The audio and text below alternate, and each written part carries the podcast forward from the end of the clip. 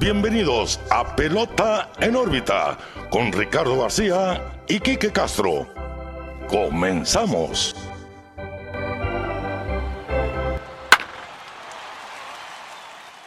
Hola, ¿qué tal amigos? Bienvenidos a un nuevo episodio de Pelota en órbita. Los saluda como siempre Ricardo García. Estoy excelentemente bien acompañado. Ahora, pues vamos a decir por el podcaster emergente, mi amigo El y su amigo, emergente. sí, el, el- el grabador emergente le vamos a llamar, el buen Raúl, el Boston Mendoza. Boston, ¿qué onda? ¿Cómo estás? Muchas gracias por la invitación una vez más. Este no sabemos qué no sabemos qué número de invitación es esta ya. Sí, ya, ya perdimos la cuenta. Esperemos hoy no decirte Quique muchas veces. Esperemos la traición. Sí, la- ya es la tradición. Que saludos al Quique que se fue a pasear a Phoenix. Fue a su primer juego en voz de, De los Red Sox, ¿no? Sox. Sí, sí, sí. fue- Ojalá lo haya disfrutado como todos lo vivimos en algún momento. Sí, sí, sí. Ey, Y pues ahí subió algunas historias, ya vieron en nuestro Instagram y Facebook. Si, si es que las vieron este fin de semana, ya se estuvo dando la vuelta. También nuestros amigos de la Nación se dieron el rol por allá. Que seguramente van a subir contenido de esos juegos, de esa serie, así que estén pendientes de, de ello. Bueno, Boston, vamos a arrancar entonces el episodio 131. No sin antes invitarlos a que sigan nuestras redes sociales. Pelota en órbita en todos lados: Facebook, Twitter.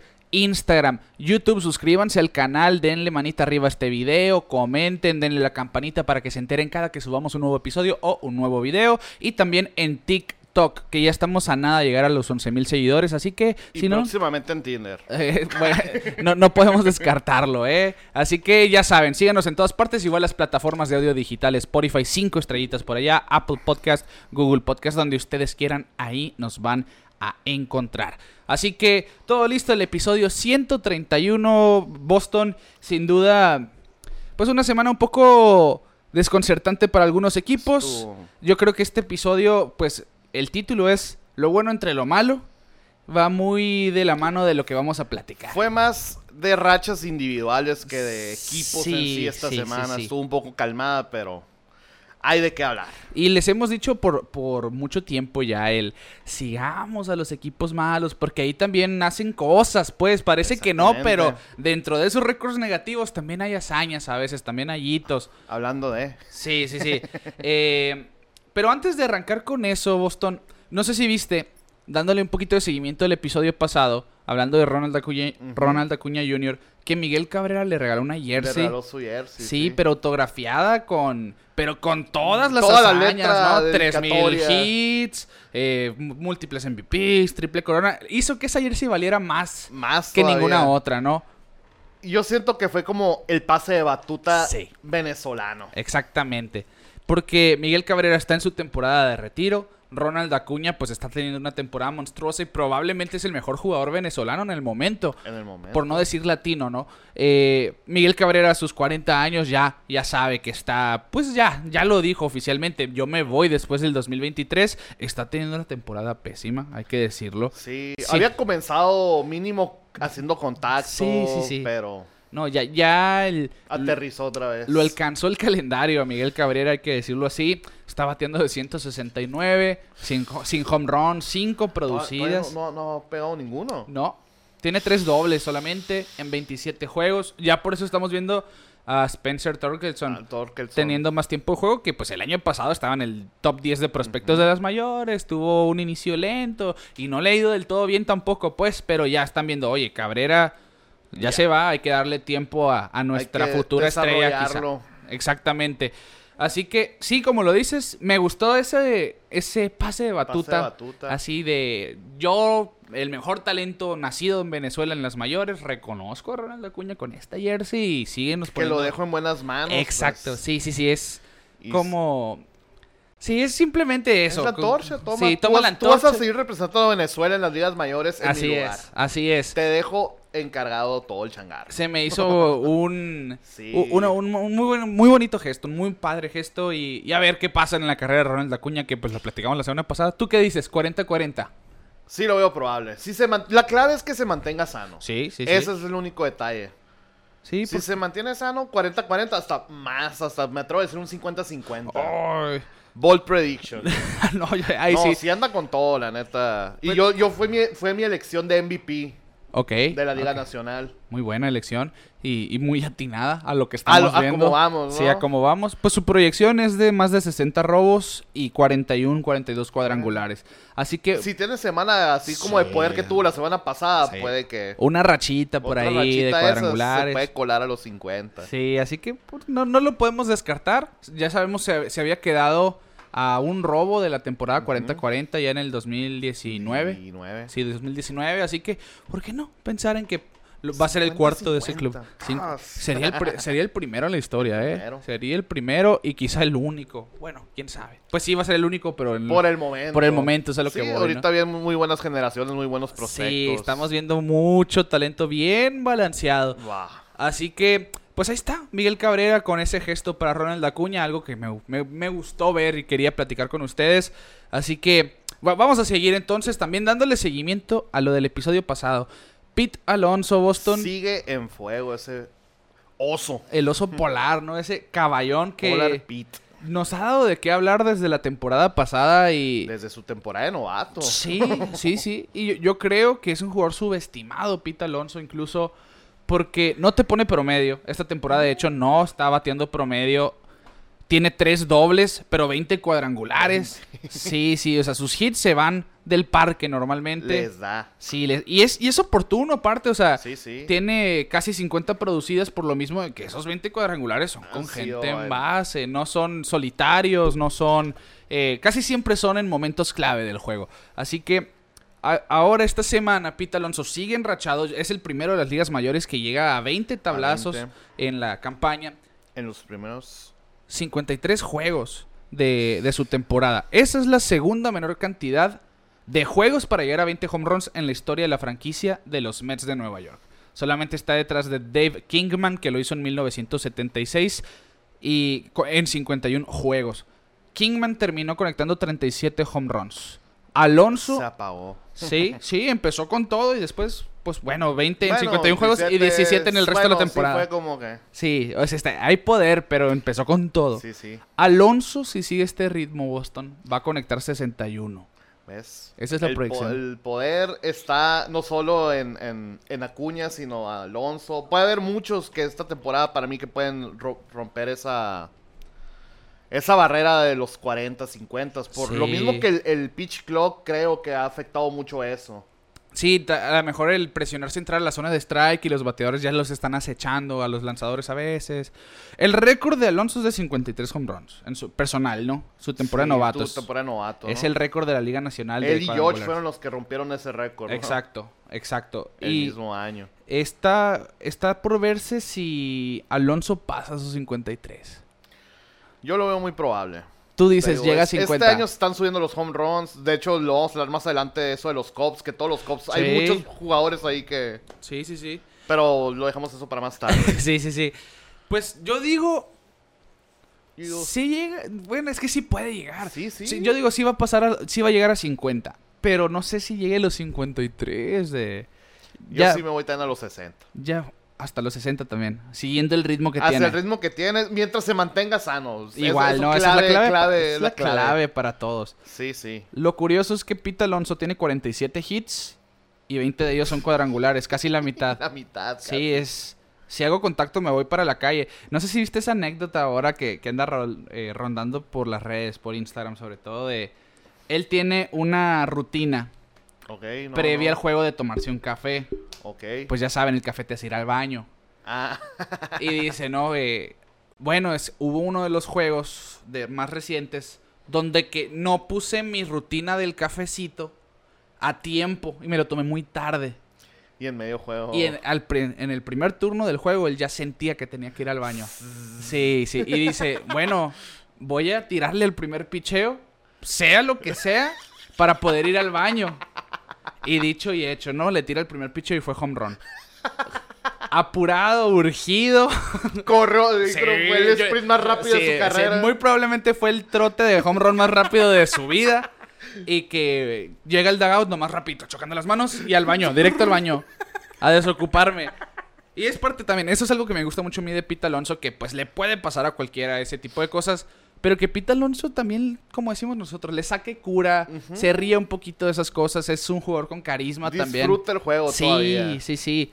Eh, y pues por eso se está convirtiendo en uno de los jugadores Sí. insignia de los Mets de Nueva York, no nomás por lo que hace con su bat, que de hecho, decimos, tiene 20 home runs y ya está como la segunda menor cantidad de los Mets, pero sus 18 home runs en los primeros 49 juegos de esta temporada es la mayor cantidad después de 50 juegos para un jugador en la historia de los Mets. Así que estamos viendo power, estamos viendo contundencia del oso polar.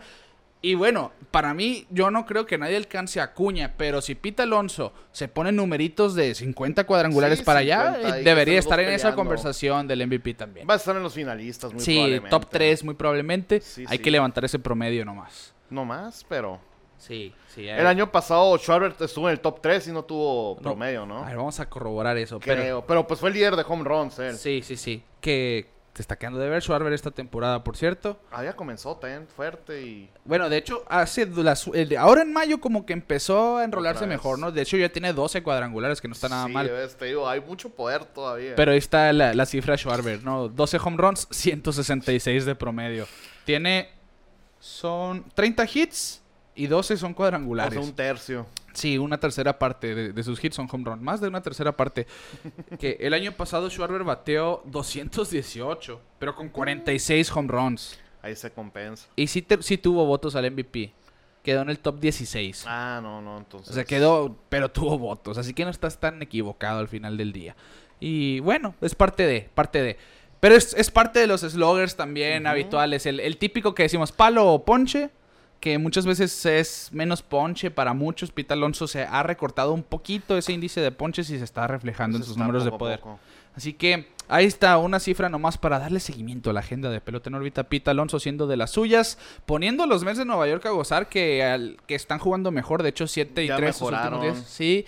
eh, los Marlins no los han dejado hacer Los porque están Marlins. jugando bien. Atlanta, pues estuvieron una- un slump que en, e- en ese slump están jugando 5 y 5 sus últimos Siguen días. siendo el tercer, cuarto mejor equipo de Sí, del las mayores. Sí, así que está bien difícil ahí para los neoyorquinos.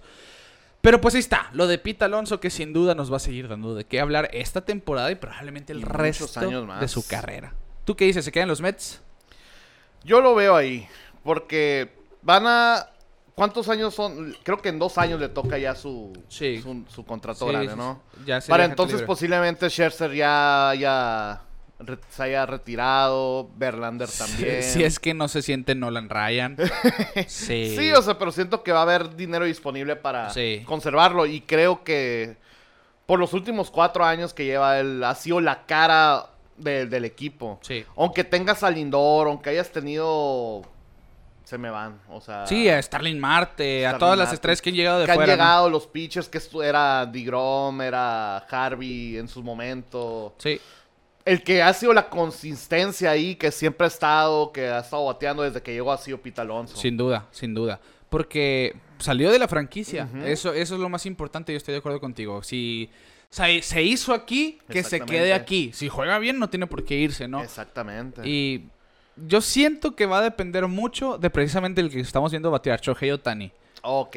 Porque ya están empezando a rondar los reportes de los equipos interesados en él. Los más probables. Sí, a- se, se pintan a los Dodgers como los grandes favoritos. Pero entre los otros tres equipos contendientes fuertes, los Yankees, los, Los Mets Yankees. y los Padres.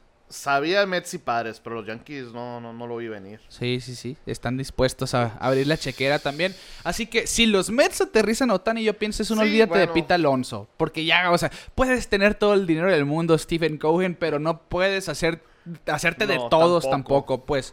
No, Y- no, no puedes monopolizar la liga. Ex- Exacto, eh, sería el monopolio de los Mets. Eh, yo creo que. Para empezar, no creo que Otani firme con los Mets, ¿no? ¿no? yo sí lo veo en los Dodgers. Sí, yo lo veo en la costa Ángeles. oeste. Sí, es con los. San Diego, no sé. Yo también lo veo más con los Dodgers que con otro Sí, equipo. es que San Diego ya también tiene demasiado dinero invertido y todavía falta Juan Soto. Sí, sí, cierto. ¿Qué va a pasar con ¿Qué va a Soto, pasar no? con Soto? Y yo creo que eso va a depender también. Depende de Otani, qué va a pasar con Soto. Sí, sí, cierto. Y, y yo creo, ahora que lo dices. Otro que está teniendo una semana monstruosa. Sí, de hecho, ma- en mayo le ha ido excelente Sí, Juan sí. Soto. Pues es agente libre para el 2025, Juan Soto. Todavía le queda dos años, como este año y otro. Otani es agente libre esta temporada. Así que, pues sí, cierto. Es, ver, Depende de lo- lo- los padres tienen que pensar qué queremos hacer. ¿Tener a Soto y Otani por una temporada? Porque, ¿me entiendes? Es Imagínate. ganar o ganar ese año. Ah, ah, pues la- lo que estamos viendo esta temporada, quién sabe, ¿eh? No, es que el problema ahorita siento que el de San Diego es el picheo. Sí. Y vas a tener a otro bateador monstruoso aparte del que ya de todo el lineup que tienes, más un pitcher bueno de cada 5 o 6 días. Pues sí, sí y no, pues, pero, por ejemplo, Michael Waka en mayo. Ah, eh, bueno, sí. excelente. Pitcher del mes muy probablemente. Sí, muy probablemente, pero. Musgrove no ha quedado de ver. Sí. Hoy a Darvish le dieron hasta para llevar. Sí, sí. O sea, el picheo sí ha sido Sí, inconsistente, pero yo creo que la, la ofensiva no ha encuadrado todavía y, ahí se está Sí, la reflejando. ofensiva es a ratos, en rachas. Ahorita, por ejemplo, el- en abril, Sander creo que lo hablaron el, el mes el ca- capítulo pasado, que fue el que los cargó. Y se, se apagó por completo. Se apagó, Machado pues ha estado lesionado, que sí, que no. Y Soto apenas este mes comenzó a Sí, batear. en cuanto llegó Tatis, precisamente Y Soto se Tatis, prendió. Otro que pre- se prendió Sí, llegando. que, que ya no está descabellado pensar en que Tatis va a pasar los 30 home runs a pesar de perderse el primer mes de temporada. Muy probable. Pero pues ah, es- de hecho se dio un festín en, en el Bronx, Fernando Tatís. Que, que pues es parte de lo interesante, ¿no? De San Diego. Yo creo que no deberían de ir por Otani. Porque no... Es que obviamente te hace mejor tener Otani sí, sí. automáticamente, pero no debería ser su prioridad. Juan Soto, en teoría, ya, ya está haciendo un química con los demás jugadores. Y es como que un núcleo latino también. Sí, sí, sí, Se exactamente. deberían de concentrarse en Soto en lugar de Otani. Sí, sí, y porque también va por contrato grande. Pues, Sí, de sí. Eso es, es un hecho. Sí, o sea, si, si Otani va a ser el mejor pagado de la historia, Soto en teoría debe ser el latino mejor pagado de la historia Sí, ahorita. sí.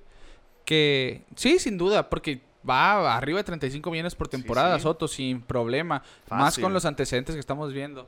Bueno, ahí está entonces la cuestión de los padres. Después de hablar del oso polar, la cartera se va a abrir en las ciudades grandes, esta agencia libre, hay que Hay esperar. mucho poder. Sí, lo de Chohei Otani apenas está agarrando forma, pero sin duda nos va también va a ser un tema latente porque los equipos quieren a Chohei Otani. Es que quién no quiere a todos quieren a Shohei Sí, hasta los acereros de Monclova van a decir yo quiero a Shohei Otani ahorita a como estamos viendo las cosas. Bueno, alguien que también está haciendo las cosas muy bien, Boston, que para muchos está volando por debajo del radar porque está en un equipo que no está ganando. Empezaron ganando, Empezaron ganando. pero se han venido para abajo como casi toda la división central de la Liga Nacional. Las Christopher, sí, las dos centrales, son, son, las dos, son las dos divisiones más débiles. Así es. No sé cuál se, yo creo que es peor la de la americana, Sí, sí, sin duda. sí, sin duda, pero la de la nacional no se queda muy atrás tampoco. Christopher Morel Boston. Los Cubs. Así como lo comentábamos, hay poder, o sea, te digo, hay un incremento de poder esta temporada. Morel, que ahorita lleva nueve home runs en sus primeros 12 juegos de esta temporada. O sea, eso. O sea, lo voy a repetir para que lo dijeran. O sea, nueve home runs en sus primeros 12 juegos de la temporada. Sí, sí, simplemente llegó a dar impacto inmediato esa alineación. Cre- creo que está de más decir que es el primero en la historia en hacer eso. Sí, exactamente. Nueve home runs en sus primeros 12 juegos en la campaña. Es la primera vez en la historia que alguien lo hace. Porque, bueno, no sé si están dándose cuenta, pero nueve home runs son en, en menos de 15 juegos. Es más, nueve home runs en un mes son muchos. Ahora imagínate en 12 días, pues en 12 juegos. Es simplemente algo bruto, es Hay, algo hay jugadores que no llegan a 10 en, su tem- en la temporada completa. Exacto, exacto. Hay jugadores que conectan 9 en todo el año, o sea, Y él en menos de dos semanas ya pegó 9. exacto. El año pasado conectó 16, pero en 113 juegos.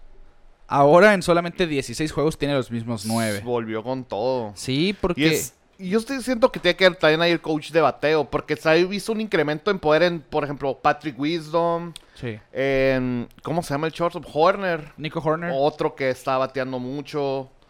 Bueno, Horner el año pasado batió que ahora es promedio. segunda, ¿no? Porque es Swanson el shortstop. Sí. Y ahora también, o sea, se está viendo con Morel que llegó con todo el poder. Sí, y, y Morel el año pasado, pues era un prospecto que estuvo en el top 10 de los, de los Cubs. El año pasado, pues sube como utility, jugaba al cuadro, jugaba a los jardines. Este año, pues por X o Y empezó en las ligas menores. Lo llaman y pues sube con esa contundencia simplemente ridícula, ¿no? Y, y yo creo, lo que dices, Wrigley Field es un estadio que sí, es verdad, le favorece a los bateadores, pero pues para sacarla hay que darle. Ah, Y, y lo, y lo que estamos viendo de este hombre es que le sabe dar a la pelota. Y yo creo que Christopher Morel ya llegó para quedarse en el equipo grande. Porque Sin dudas. independientemente de que tenga un bajón ofensivo, no hay alguna mejor alternativa que él en Chicago como para decir, ok, lo tenemos que bajar a menos de que ya Brennan Davis esté listo, que es el prospecto más El importante prospecto. de Chicago. Pero Este año al menos no. sí, por lo menos ahorita él tiene que estar en el lineup titular día a día. es. Ya sea cubriéndote los jardines, la segunda, la tercera. Esa, esa es- Utility de los de verdad. Esa es la ventaja de Morel. Te puede jugar lo que sea, así que puede tener tiempo de juego donde sea y como quiera el manager. Que es a lo que vamos. David Ross lo ha puesto de primero en el orden, octavo, noveno, sexto, quinto. Y ha logrado responder. Palo, Eh, palo, palo, palo, palo. Exacto. Del 17 al 23 de mayo, como dice el Boston, en esos cinco juegos, bateando como primero en el orden, home run.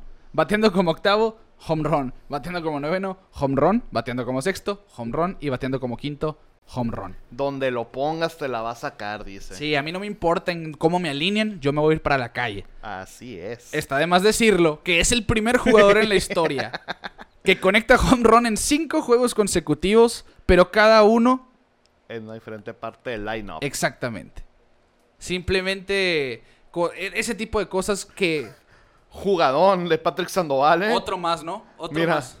Por atrás. Ah, bueno. Ese Esa fue es el pasada, segundo. ajá. Sí. Pero el primero aquí la agarró acá atrás. Dándose la vuelta por la espalda para tirar primera. Que, pues, como decía el, el buen Quique, ¿no? Eh, paréntesis cultural. Estamos viendo el juego El de los. Marlins contra los Angels. Eury Pérez contra Patrick Sandoval. Y. Doblete. Eh, va ganando en este momento Miami. 1-0. Oye, ayer. Ayer fue que mandaron, ¿no? Que hubo una jugada muy controversial de, de los Angels. Eh, que perdieron. Pe- Es que perdieron monumentalmente. por errores eh, y por ahí estaba saludos al buen Daniel Martínez que estaba diciendo que apostó hasta su casa que ganaban los Angels y perdieron por por un error horrible. Sí, Otani 10 ponches, una carrera en 6 innings y perdieron. Clásica. Sí, ya es la clásica de los angelinos. Sí, ahorita salió que 10 ponches y dos bases por robo tuvo ayer. O así, algo que tampoco nunca había Do- pasado. dos bases por dos robos de base. Dos dices, robos de ah, base, o sí, sea. ah, ok. Y luego perder estos juegos en extra innings con errores, dices, no, no puede ser. Pero pues están malditos los Angels y, y, y todo pinta que Otani se va a ir, ¿no? Sí, sí. Y ya para, para redondearlo de Morel, Boston. Christopher Morel es el primer cachorro de Chicago que da home run en cinco juegos consecutivos desde 1998. Tukiti. ¿Quién fue? 98, pues me gustaría pensar y creo que me ir con la opción fácil, Sammy Sosa. Exactamente, Sammy Sí, Sosa. Sammy Sosa. En ese verano de los cuadrangulares, la carrera del home run Mark Maguire, Sammy Sosa. Eh, Bonsi Canseco. sí, eh, incluso Ken Griffey Jr. Griffey Jr. Que ahí está el episodio de nuestros primeros episodios, el de home runs. Ahí lo pueden ver. narramos todo ese hecho de, de la temporada del 98 y la carrera por los, por los home runs, que es, es cuando se impusieron los récords de cuadrangulares en las temporadas de la Liga Nacional y del, De la pues de la Americana. también se menciona el de Roger Maris que rompió Aaron Judge la Acaba temporada pasada. Exactamente. Eso fue del 3 al 8 de junio del 98. Pues ahora el 17 al 23 de mayo, de mayo del 2023 Otro cachorro lo volvió a hacer. Exactamente, Christopher Morel, cinco juegos dando home run consecutivamente, que de hecho ahora que estamos viendo a los Marlins, Jorge Soler tiene cinco Acaba juegos de dando de salir cuadrangular. dato, es cierto. Sí, cinco juegos dando de cuadrangular. Giancarlo Stanton tiene el récord con seis juegos dando de cuadrangular. Lo hizo en el 2017, esa temporada que... eh, Fue la que se ganó el contratazo. Sí. O ya se lo acaban de dar. se lo acaban de dar, creo, ¿no? Que se quedó un home run de 60, Giancarlo Sí. Stanton. Y fue precisamente antes de que llegara al Bronx. Sí, sí. Ese fue la- el, El el- año el de año grande de Stanton y yo creo que lo que esperamos ver año con año de él, que es- todavía no lo vemos Se ha con quedado de ver con las lesiones. Sobre todo, yo creo que eso es más que nada las Pero agarra lesiones. esas rachitas así como... Es que cuando tienes ese poder, Sí, es muy probablemente. si le das, muy seguramente vas a tener También te éxito. lastimas a ti mismo. Eh, sí, yo creo que sus músculos no están preparados Sí. para esa fuerza a la, a- a la vez, a lo mejor no. Pero pues ahí está entonces cifras de poder por parte de Christopher Morel. Hay que tenerle un ojito encima a este hombre. Si tienen fantasy, búsquenlo. Ya saben, ya saben. Recomendaciones. Sí, porque No, no es. Lo acaban de subir, puede que haya pasado bajo el radar, así que aprovechen. Exacto. Ya. Exacto. Nombre que suena aquí, búsquenlo en su fantasy. No está de más. Háganse ese favor. Como la semana pasada que le dijiste al Kike de, de Gorman. Ajá. No sé, no dijo quién lo tenía, ¿no? A Gorman, quién lo había agarrado. Era yo. sí, hay que estar pendientes, ¿no? Hay que aprovechar eso. Y, y pues sobre todo, hablando de fantasy, ¿no? Que te da la flexibilidad de que juega varias posiciones. Ese es otro, es un más valioso todavía. Exacto, no, es, no, no nomás te juega jardines o con nomás como segunda, tiene elegibilidad de donde quieras. Así que ahí está el datillo de Chris Morel. Le vamos a seguir poniendo un ojo encima en el resto de la temporada. Sigan equipos malos, ya saben, como dice el Kike. Así es, hay que ver a los malos también, porque ahí pasan cosas buenas. Y hablando de equipos malos donde están pasando cosas buenas y de jugadores que están macaneando, Bobby Witt Jr. Boston. Prospecto número uno de la MLB el año el pasado. año pasado era el favorito al novato del año. Queda segundo al novato del año. Julio, Julio Rodríguez. Rodríguez, pues casi le faltó de estar sano para el 30-30. También lo va a hacer este año. ¿Qué? ¿30-30? 30-30. Julio o Bobby? Julito, Julito. Que es cuestión de que se prenda, ¿no? Porque Sí, sí. ha tenido... Empezó mal, pero ya anda. Su ya se prendió este mes Sí, también. de hecho, hoy se fue para la calle. ¿Ves? Ya, ya batea de 238 considerando que estaba bateando de 200, pues. Sí. Eh, y sí, pudiera ser ¿Cuántos home runs lleva? 8, 9 Ocho, con el de nueve. hoy y 9 robos.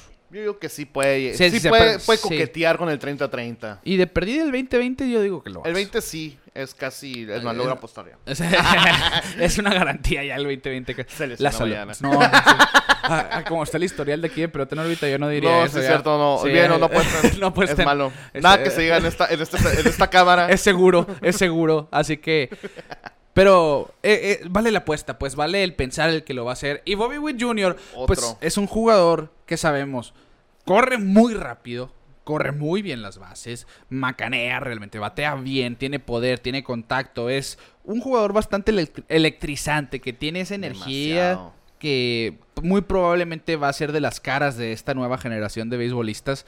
Pero tristemente está en un equipo que no brilla porque los Royals de Kansas City tienen Están el... en una total reconstrucción. Sí, y, y- y a mí me gusta, y lo repito porque ya lo hemos dicho, me gusta el equipo que tiene, por lo menos ofensivamente hablando, tiene un Está line-up muy interesante. Sí, sí. Ah, Bobby Witt Jr., Pascuatian, Pascuantino, Prato, Prato. Salvador Pérez sobre Salvi todo. Pérez, pues, es, yo creo que es el nomás ahorita el. Sí, es la garantía ahí, ¿no? Y es el, el veterano, pues el que los está educando y que los va a dejar en buenas manos. sí, ¿no? sí. Y, y Bobby Witt, pues que no ha tenido el mejor de los inicios tampoco. Este año. Pero- ajá, pero repito, este ¿no? mes también se ha Sí, exacto, es a lo que vamos.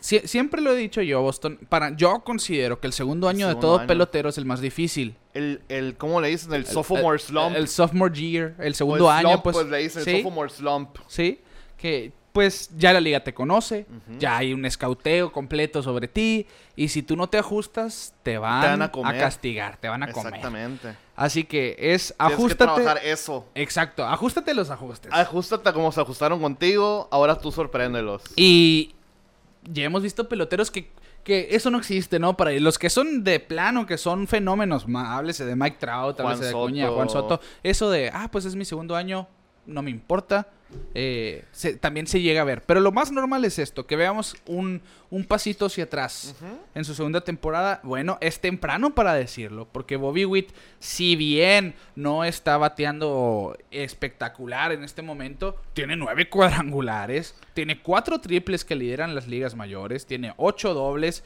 estamos hablando... Pues de 10, son 21 extra bases de, de 51 imparables. Está muy bien. Un eslogan de 435 que supera el de la temporada pasada de 428. Y su OPS está por debajo del promedio de 707. Pero como dices tú, Boston, está en ascenso. Está en ascenso. Estamos viendo una Y mejoría. súmale los robos, ¿no? Sí, tiene 15 robos de base. Otro 2020 puede ser. Sí, otro, otro potencial 2020. La temporada pasada terminó con 20 cuadrangulares y 30 robos, 80 producidos. Yo creo que para muchos voló por debajo del radar. Bobby Witt terminó cuarto al, al novato del año, no en segundo. Ah, caray. ¿Quién, quién terminó en segundo? Yo ni me Eh, acuerdo. pitcher de, de... ¿De quién era el no, pitcher? fue Rochman. Ah, ah, Adley no, Rutschman. Bueno, Rutschman, cierto. Sí. Llegó rompiendo la liga. George Kirby fue el, el único pitcher Kirby que, es el, el sí, que... que, estuvo ahí en la votación. Fue Rodríguez, Rochman, Steven Kwan y Bobby Witt. Luego Ah, Peña y Kirby. Kwan. Sí, mira. eh, pero, y tuvo mejores números Bobby Witt. Bueno, es que Quan, lo, lo de Quan es la... Fue cuando se prendió, ¿no? E- Que, ese inicio de ese que inicio monstruoso. Tantos swings sin fallar. Sí. ¿Recuerdas? No se ponche Steven Kwan. Esa es una gran ventaja para él. Pero vemos lo que puede hacer Bobby Witt. No, Bobby Es Witt. Que apenas tiene 23 años, recalcamos eso. eh, en su segunda campaña, pues es cuestión de que ya se asiente en la liga para ver un potencial 30-30 año con año. Para ver un jugador que te puede cubrir el cuadro, calidad, guante de oro. eh, que va a encabezar, yo creo, esa nueva generación de los Reales de Kansas City. Esa, eso es lo que me dejaste pensando. Se queda, hipotéticamente, Otani se queda en la americana. Ajá. Y tienes a Julio Rodríguez, que es un potencial 40-40. A Bobby Witt Jr., que es un 30-30. eh, a Roachman, que tiene un WAR infinito. Sí. La pelea del MVP sigue siendo Otani contra los demás, aunque tengas Sí. esas monstruosidades de temporadas que el 40-40 es como la temporada de, Eh, sí. de la triple corona de Mi- o sea, Y, son y curiosamente, si no me equivoco, nadie ha ganado el MVP en sus temporadas 40-40, verás. Alfonso Soriano no ganó el MVP, eh, por eso estaba no pensando. recuerdo. Alfonso Soriano en su temporada 2006. 40-40, 2006, 46 home runs, 41 robos, quedó sexto al MVP. que es- suena ridículo. Luego vamos a ver a José Canseco. José- Lo ganó alguno de los otros monstruos, me imagino.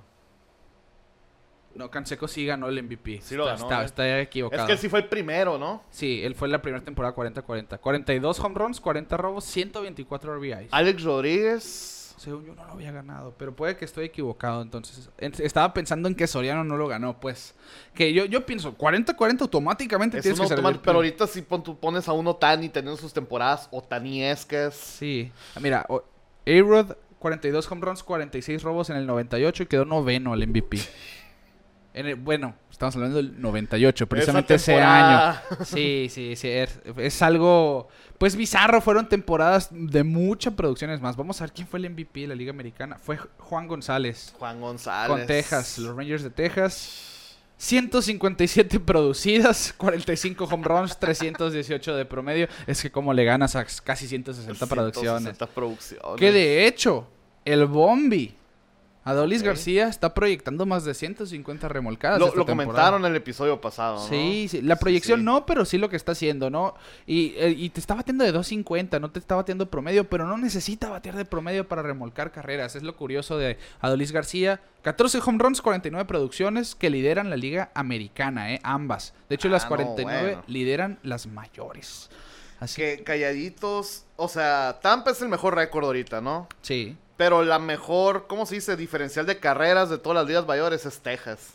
Wow. El factor Ovaldi, ¿eh? También. El, Eovaldi. el- eh, Ovaldi que ha estado, te apago las luces. Ovaldi que ha estado dominante. Dominante, está feliz ese muchacho ahí. Y un lineup muy completo. Ya Sí, llegó Seager.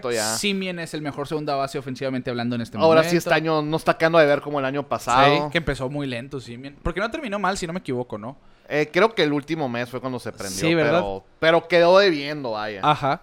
Sí, y sobre todo, pues, el el contrato, que le que le dieron. Pero, pero sí, o sea, ya, ya están.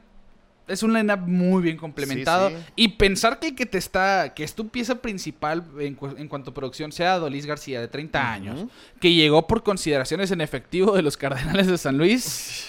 Es decir, ok, le atinamos a esta, eh, le pegamos pero bien a la lotería con el Bombi.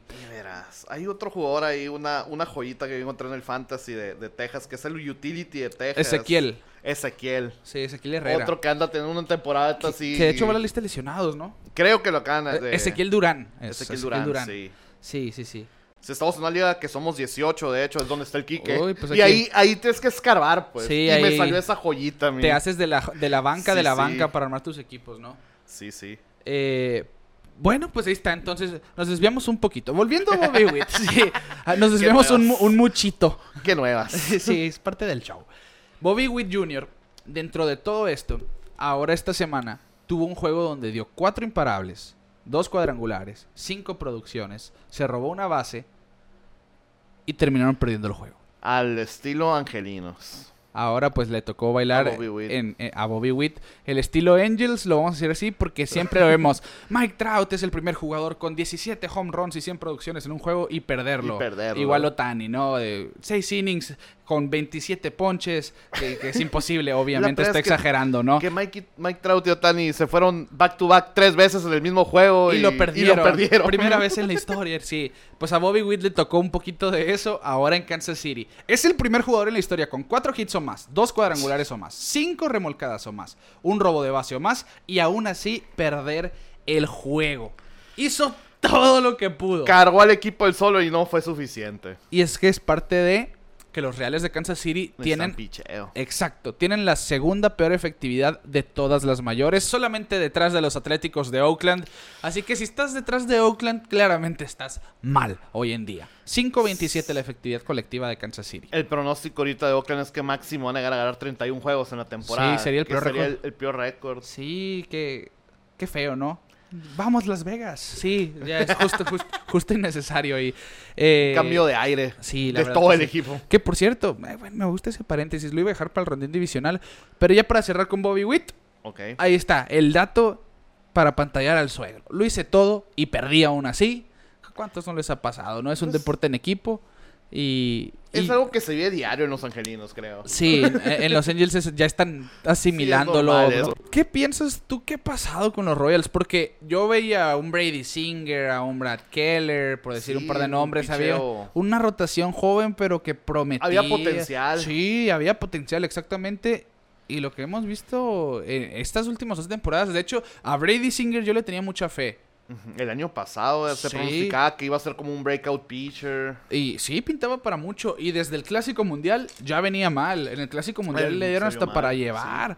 Y, y uno diría, bueno, pues es que no ha tenido su pretemporada. Sí, todavía no está enrolado. Que, se, que sí, esa es la excusa perfecta de un mal desempeño en el Clásico Mundial. Porque pues es un torneo corto donde pues no te has preparado como para la No temporada vienes regular. preparado. Exacto.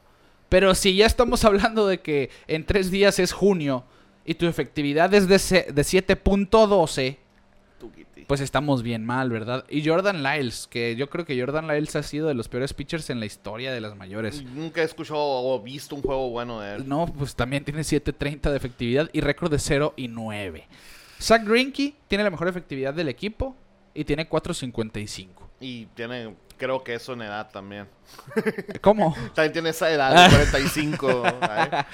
ya va para los 40, Sí, eso, Greinke. eso temporada de retiro también dijo, ¿no? Sí, ajá, ya su última temporada. Y que en su última temporada esté liderando a los Royals, pues no te habla muy bien del staff. Del futuro. Bueno, puede ser algo ahí de... Algo va a suceder. Del coach de picheo o la otra, pero no, porque Salvi sigue siendo el catcher, no, es, no, no ha sido designado todavía, no, ¿no? no, y de hecho Salvador Pérez es un muy buen Es, ajá, es muy buen framer, es muy, sabe controlar muy bien el staff. Y, y, ah, sí, y te, te saca de problemas. De hecho, es el catcher que más outs en segunda o en, en- bueno, en las bases ha, hecho, ha hecho entre los activos. Ya tiene más de 190 outs en intento de robo en su carrera. Así que eh, No es por ahí. no es por ahí, no es el catcher. No le, podemos- no le pueden ver por ahí. Es sin duda el staff de picheo en general. Y vámonos ahora sí con los atléticos de Oakland, los artríticos a lo que estamos viendo. Pobrecitos. Sí, que no dejan de hacer historia, pero de la mala. De la mala los Atléticos.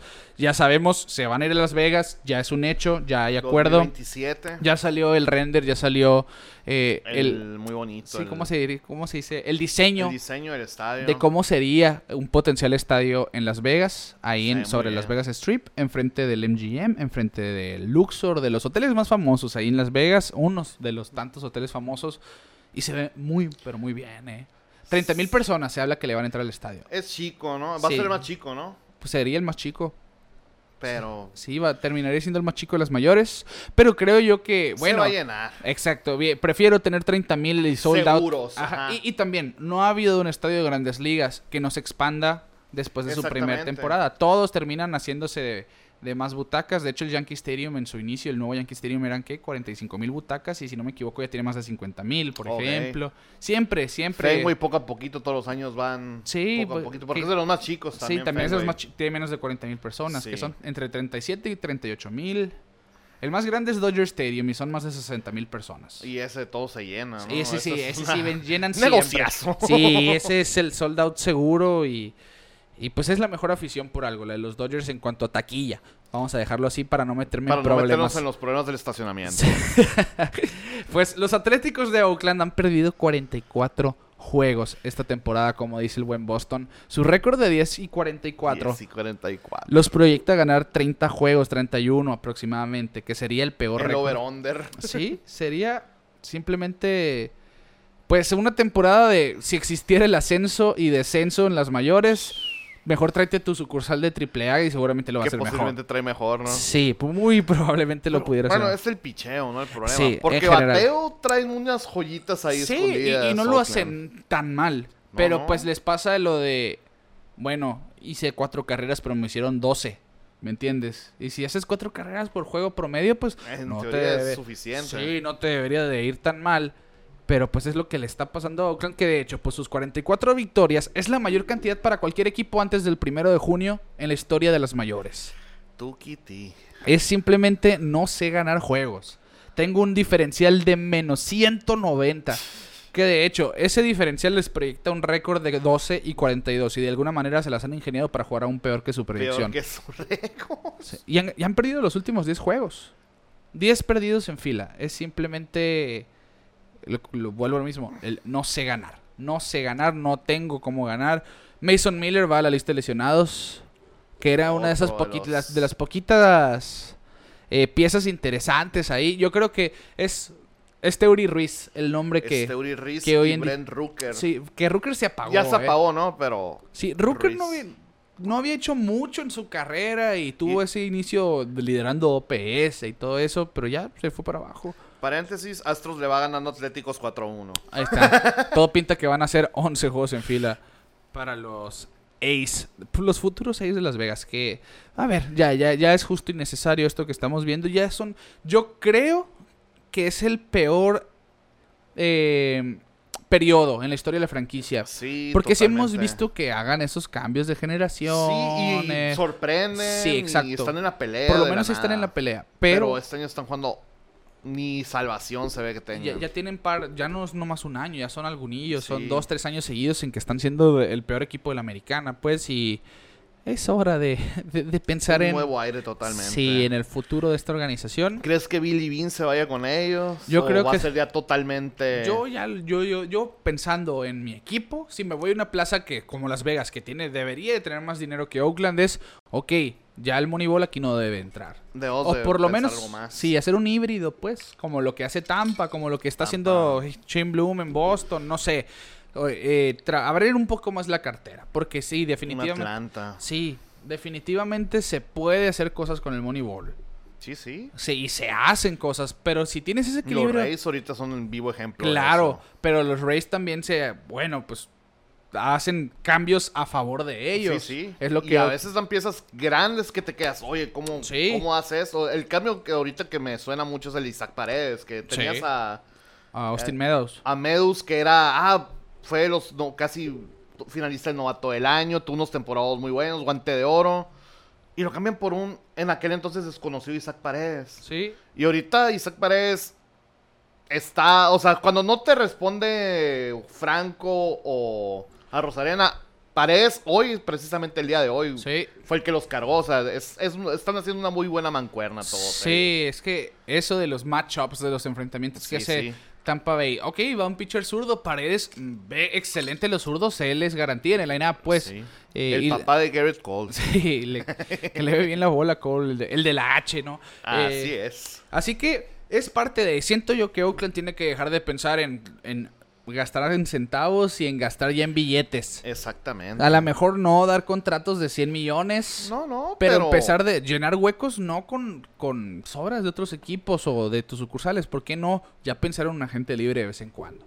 O también, ¿sabes qué? Este pitcher me funcionó. Vamos a ahorrarnos los años de arbitraje y vamos a darle una extensión extra. Así como está funcionando Atlanta. en Atlanta, pues. exacto, exacto. Algo así, ya amarrar al mínimo un poquito más de tiempo a una de tus estrellas crecientes. Imagínate hubieran hecho eso con Olson, con Olson. Murphy, con Chapman, con Sonny Gray en su momento. En que su pues, momento. ¿quién diría que Sonny Gray años después está siendo el candidato al Cy Young en la americana? O- ahorita, por ejemplo, más reciente sería Cahill. Sí. eh, me- ¿Cómo? ¿Quién es el otro que se fue? ¿Cuál de todos? Bueno, Ma- Ma- Sean Manaya, sí. Cahill y Ma- McGill era el otro. No, ¿No? recuerdo. No, no recuerdo. No, Es- pero otro por ahí Ah, está. Cole Irvin. Cole Irving. cam- cambiaron a AJ Puck. A los Marlins. Ese me sorprendió mucho pe- Sí, sí. Que, que en la lista de lesionados, ¿no? Pero Puck pasó de ser un super prospecto como abridor a alguien que ahora pinta para ser un élite como cerrador. se me está yendo el más grande de, de, bueno, los prospectazos de Oakland que, pues tal vez en Oakland no funcionó, pero ahorita ya se está viendo Luzardo. Jesús Luzardo. Ese cambio a mí me A sorprendió mí también. muchísimo. A mí también. Yo siento que, que lo regalaron. Sí, sí, totalmente. Por media temporada Starling Marte. Que pues digo, ¿para qué quería Starling Marte en una temporada corta? Pues sí. y ahí, Bueno, parte de eh, Billy Bean, yo siento que es un ciclo que ya se debe cerrar en Oakland. Sí, necesitan un cambio. Sí, pensando ya en, ya tienen que empezar a pensar en somos los Atléticos de Las, Las Vegas. Así que vamos a portarnos como tal. Y te aseguro que en su taquilla se va a reflejar. Porque. Fácil, Las Vegas. Qué bueno que me acuerdo y qué bueno que estamos hablando de esto. Mason, Mason Miller lo dijo. En mi salida pasada, tuve que bajarle el audio al pitchcom de, mi- de mi gorra. Porque como no hay gente en el estadio, él siente que los bateadores escuchan, el pitchcom torre. es, es el impacto, es algo que nosotros no, a la- muchas veces no dimensionamos en qué tanto afecta el que haya gente El en las gente, gradas. ¿no? Pues si no hay nadie y ahora estás usando tu manera de dar señales de qué vas a lanzar es por medio de una bocinita, que en teoría pues te, tú nomás vas a escuchar. Pues te está diciendo Mason Miller, siento que los bateadores escuchaban. Escuchan lo que me estaban pidiendo. Sí, pues es, oye, pues por lo menos pon a los que venden la cerveza y los cacahuates a gritar, ¿no? Porque, pues a quién no sé, porque pues, entran dos mil personas por juego.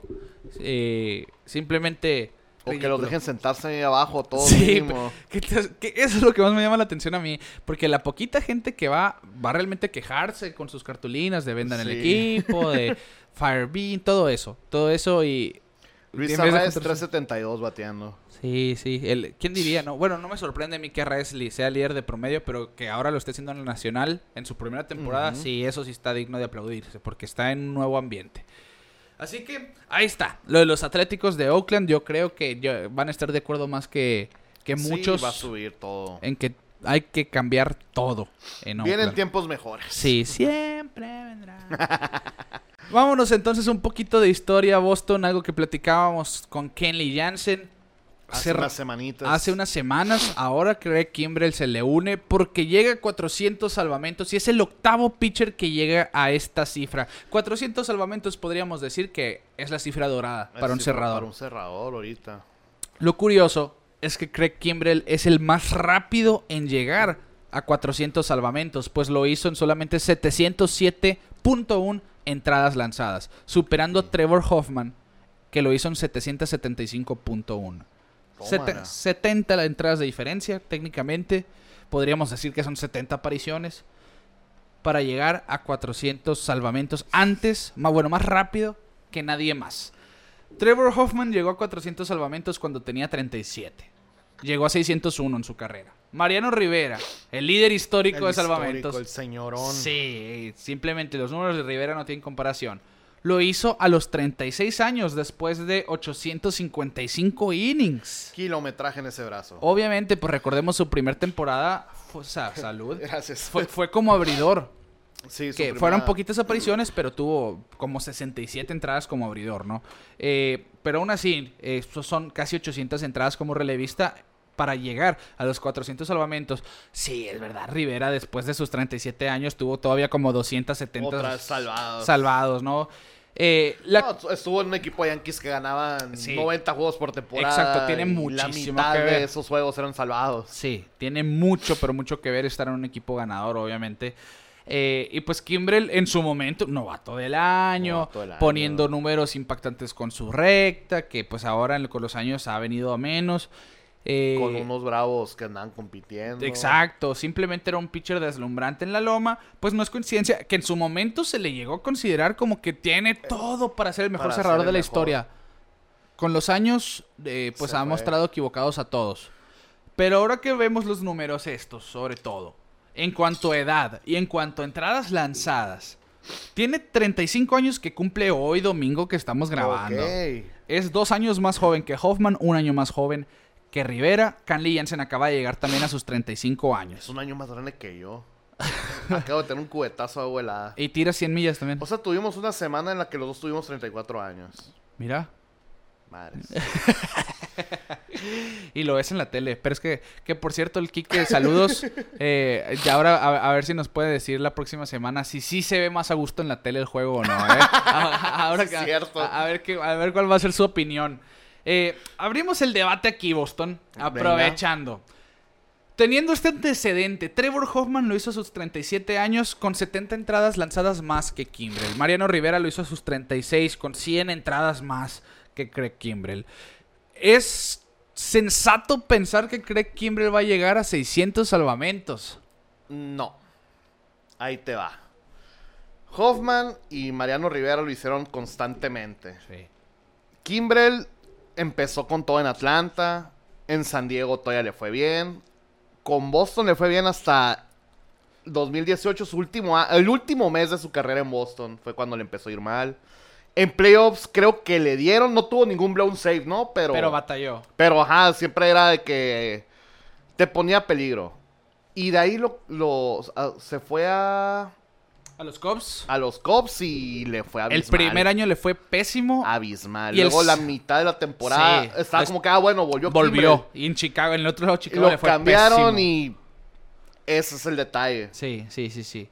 Los Eh, otros, o sea, Hoffman y Mariano nunca tuvieron esos, esos parches tan feos. Tal vez tuvieron sus, ah, un mes malo tal vez, o una, a lo mucho una temporada, pero Kimbrel ya no ha sido consistente desde entonces. Y yo creo que no, ¿eh? Porque de hecho, la peor temporada, ¿eh? Así te lo voy a poner. La peor temporada, quitando el año de novato de Mariano Rivera, porque repito, lo hizo como abridor Sí, sí, era principalmente. abridor y luego terminó haciendo... Sí, ya se hizo relevo.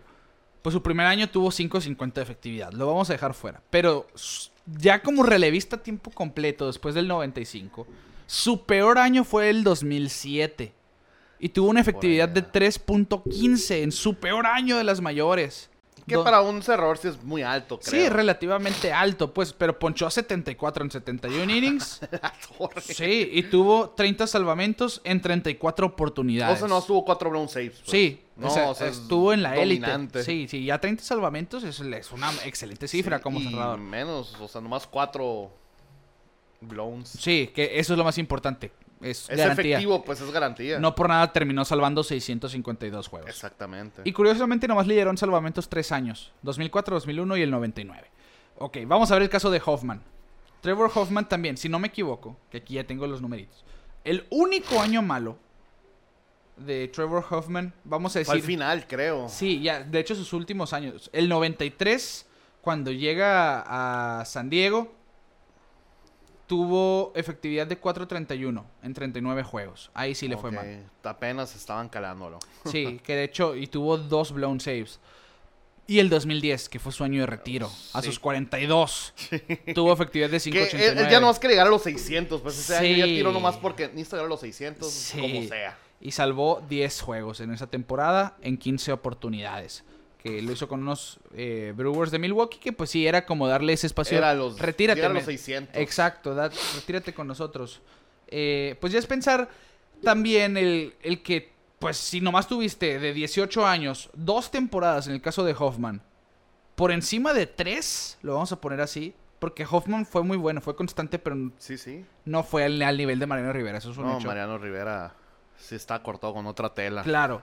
Pero pues estamos hablando de que son dos relevistas Salón de la Fama. Sí, sí, sí, los dos mejores relevistas más bien. Sí, pues vamos a ver que de hecho los premios del relevista del año de cada liga llevan sus nombres, ¿no? Y curiosamente, Craig Kimbrell ha ganado ambos. Relevista del año de la Nacional y en la nacional. ¿no? y en la americana, exacto. El Hoffman y el Rivera. Pues Craig Kimbrell tiene un caso muy raro. Pues sí, hablamos Del del dos- 2018 en adelante es cuando... Sí, sí, sí. Es 2021 con los White Sox es donde le fue pésimo, 2020 con los Cubs, con los Phillies este año le han dado realmente a Kimbrell y el 2019. Son tres temporadas malas. Que pon sumando que... Suponiendo, perdón. Que no hubiera tenido esas temporadas malas. Hubiera llegado a los 400 yo creo que a los 32 años, 33 años. Pudiera ser o un año menos, por lo un año menos. ¿no? menos, o sea, se hubiera, se hubiera mantenido, pues ahí sí estuviera a un paso de que hasta se pudiera considerar que llega a los 600, ¿no? Sí, sí. Pero, Y, y te voy a decir una cosa, ¿eh? Porque aquí está lo que no se ve muchas veces en sus numeritos. Tiene siete salvamentos esta temporada, Ujú. pero en siete oportunidades. Ah, ok, va de 7-7. Va perfecto. Pues Pero le- sí lo han pegado, ¿no? Sí, cuando eh, ha entrado, por ejemplo, lo recuerdo y porque lo tengo en el fantasy, no se me va a olvidar. Entró contra Dodgers con un juego perdiendo por una carrera. Y le pegó home run Mookie Betts y después le pegaron, le pegaron dos home runs, si no me Pero no era equivoco. situación de salvamento. sí, no era una situación de salvamento y ya sabemos que eso es algo que pues, ok. Le afecta mucho a los La- sí, el cerrador si no entra en situación de salvamento, muchas veces No, les no traen el chip. ajá. Claro. Y pues, el historial de Kimbrel te da pues a pensar de que, ok, pues tiene numeritos de un probable Salón de la Fama. No, eso sí es muy probable. Sí. Sí. sí, lo siento. Tal vez no en su primer año, pero eventualmente Ajá. sí va a estar. Es muy difícil como relevista que en tu primer año. No Sí, eres sí, River. no eres Hoffman, nomás sí, Rivera. Hoffman no lo hizo en su primer año. Y sí. Si, si no me equivoco, eh, no estoy muy seguro de eso. Pero Hoffman lo- creo que fue el segundo. Sí, ¿verdad? Mariano sí fue, el- Sí, fue el primer unánime, ¿no? Fue, ha sido el único unánime. Único, es cierto. Así de, de, de difícil es ingresar como relevo. Pero, pues ahí está. Lo de Kimbrel, yo creo no llega a 600 porque... No, no, ya no. Ya Tien- 500 debatiblemente. Sí, que- bueno, sí, también hay debatible. Todo va a depender de. Se va a. re- porque ya su recta sí Porque le ahorita con, con Phillies no es el cerrador cerrador, ¿no? Ser Anthony Domínguez creo que es el... Pues que Ser Anthony era como el hombre. Ya ves que ahora se usa mucho. Ah, ok, no es mi cerrador. El high por- leverage guy. Exacto, es mío. Es el pitcher que uso en mis situaciones de más importancia. Pues Kimbrel sí va a ser el de tu novena.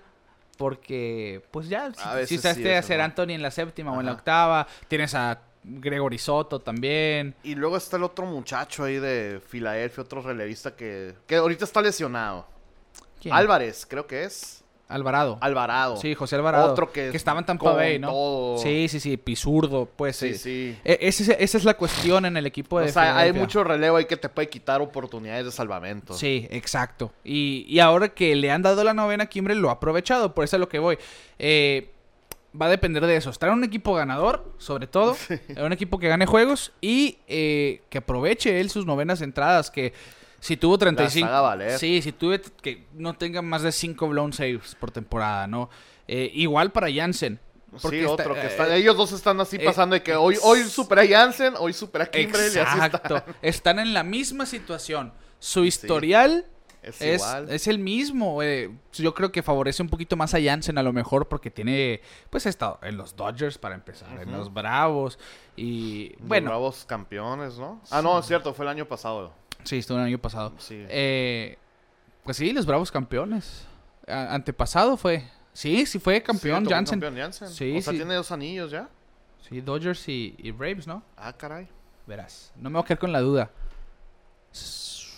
No, no ganó. Sí, Dos- sí. 2020 nomás. 2020. Solo el año pasado estuvo Sí, en Atlanta. 2021 ganó Atlanta y 2022 estuvo con Atlanta. él. Ok, ok. Y lideró en salvamentos el año pasado Jansen. fue el líder de- con Atlanta, sí, cierto. Sí, que es, es a lo que voy. Pues eh, Jansen Tiene un poquito más de posibilidad Jansen. te pone a sufrir y lo que tú quieras, Sí, pero, y es pero salva eso es una consistente de, su carrera, el drama de Jansen. Sí, pero tuvo 48 oportunidades el año pasado, ¿me entiendes? Tómala. Sí, este año pues tiene 11 salvamentos en 14 En 14, oportunidades, así que. Así que vamos a ver qué sucede con estos dos. Yo creo que son eh, los dos mejores relevistas de su generación en cuanto a salvamentos, por lo menos, han sido los más consistentes, que esa es la clave, y a ver qué sucede con ellos, porque yo quiero pensar que, que por lo menos el umbral de los 500 sí lo cruzan. También, como Sí, dices sí, tú. Jansen sí lo veo mucho más fácil o probable. Sí, y va a ser también el qué va a pasar con Kimbrel, porque esos contratos de un año te ponen en, bueno, pues, Ahora, ¿con incertidumbre. quién? Sí, con quién toca. Bueno, hoy estoy jugando con los Phillies que sí ganan y mañana puedo estar jugando con los Rockies, ¿me entiendes? Con los, con los Atléticos de Las Vegas. Equipo ganador, ¿eh? El 2027. Posiblemente. Acuérdense, 2027 de nosotros. Así que ahí está, lo de Kimbrel. Y vámonos ya rapidito. A- Se prolongó. Antes, sí, nos estiramos un poquito. A los Piratas de Pittsburgh, eh, Boston, porque... mi- Otros, otro- Otra sorpresilla, ¿no? Sorpresa que ya, pues... que ya está aterrizándose, ¿no? Sí, ya, eso es un hecho. No Mitch perdiendo. Keller, que ten- Hermoso waiver. tenía años, ¿eh? que sí, de agente libre en el fantasy, ¿no? Tenía años y años en Spring Training haciendo giras y se esperaba ver lo mismo en rol regular y no lo había podido consagrar. Pues esta temporada está- lo está haciendo muy bien. Y de hecho, en sus últimas cinco apariciones ha ponchado a ocho o más bateadores. Esto empata a Oliver Pérez. De ese 2004, esa temporada histórica para un mexicano, sí, ¿no? Fue- sí. no, no estoy seguro, pero creo que esa temporada fue el, el pitcher mexicano con más ponches, ¿no? Muy Un seguramente. abridor, creo que es el, el- o no sé si fue, el- no sé si Fernando Valenzuela algunas llegó a los 200, ¿no? Según Pero- yo, pues Te- Oliver Pérez esa temporada. terminó- 204 creo que tuvo esa temporada. No, 239. Tú, Kitty. Fernando Valenzuela, la temporada que más ponchó fueron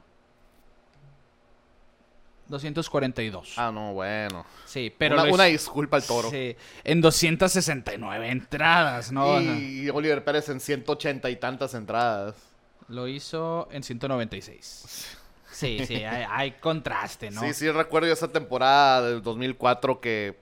Madres, o sea... Sí, era... Me emocionó mucho. Ah, un mexicano llegando a los 200 ponches. Y, y curiosamente un año antes lo había hecho Loaiza, que ponchó con los White Sox, 200 y feria, también 205, 200... 200. A ver, voy a ver, no me voy a quedar con las ganas. también, porque qué, qué lío. Pero ese 2004 de, de Oliver Pérez fue el año de los billetes, de, Sí, sí. que lo puso en el radar como, ok, Oliver Pérez, de hecho yo creo que es el mejor año de su carrera. Sí, es el, sí, de hecho fue el parteaguas. o Sí. sea, como abridor fue su mejor año, fácil. Sí, sí, sin problema, porque con los Mets le fue pésimo. Sí, sí, no, Le no. fue mal. Hasta que lo hicieron relevista con los Mets, creo que fue su último año de contrato. Y ya que lo empezamos a ver con Washington y con Cleveland Sí. como relevistas, fue Pero más en, en los. Mets fue el final de su contrato. Sí. Cuando ya lo hicieron fue, ah, bueno, de Pues que- relevista ya tiene otra vida. Sí, porque antes sí, pues le estás pagando. Le están pagando Hay que usarlo. Como sea, hay que usarlo. Ahora, pues ya, aunque te estén pagando, te dejan libre. Cre- creo que su contrato era de 15 millones al año, algo así. Era como que le están pagando como si fuera un as. Y ahorita vemos que eso le pagan a, a cualquiera ya. A cualquier, sí, la verdad que sí. Sí, 2003 con los White Sox, 207 ponches lo hay, 207. Sí, ha- sí hay algunos pitchers en el. En el. ¿Cómo se dice? Historial de los 200 ponches. Eh, Volvemos a Mitch Keller. Volvemos a Mitch Keller, qué bueno que me dices porque ya, ya me había perdido. Pues ahí está lo de Mitch Keller, que esta temporada pues estamos viendo unos, a unos Pirates que pues han, pues, han Están pu- en la pelea sí, todavía. han puesto las cosas interesantes en la central de la Pues Liga están Nacional. A, a un juego, ¿no? De, de Milwaukee. Sí, sí. Y curiosamente, mira, estoy viendo, el diferencial de Milwaukee es de menos 23. Y el de Pittsburgh es más 13. Sí, El mejor diferencial es el de San Luis, que está a 5 juegos, que es más 14, o sea, nomás una carrera más que...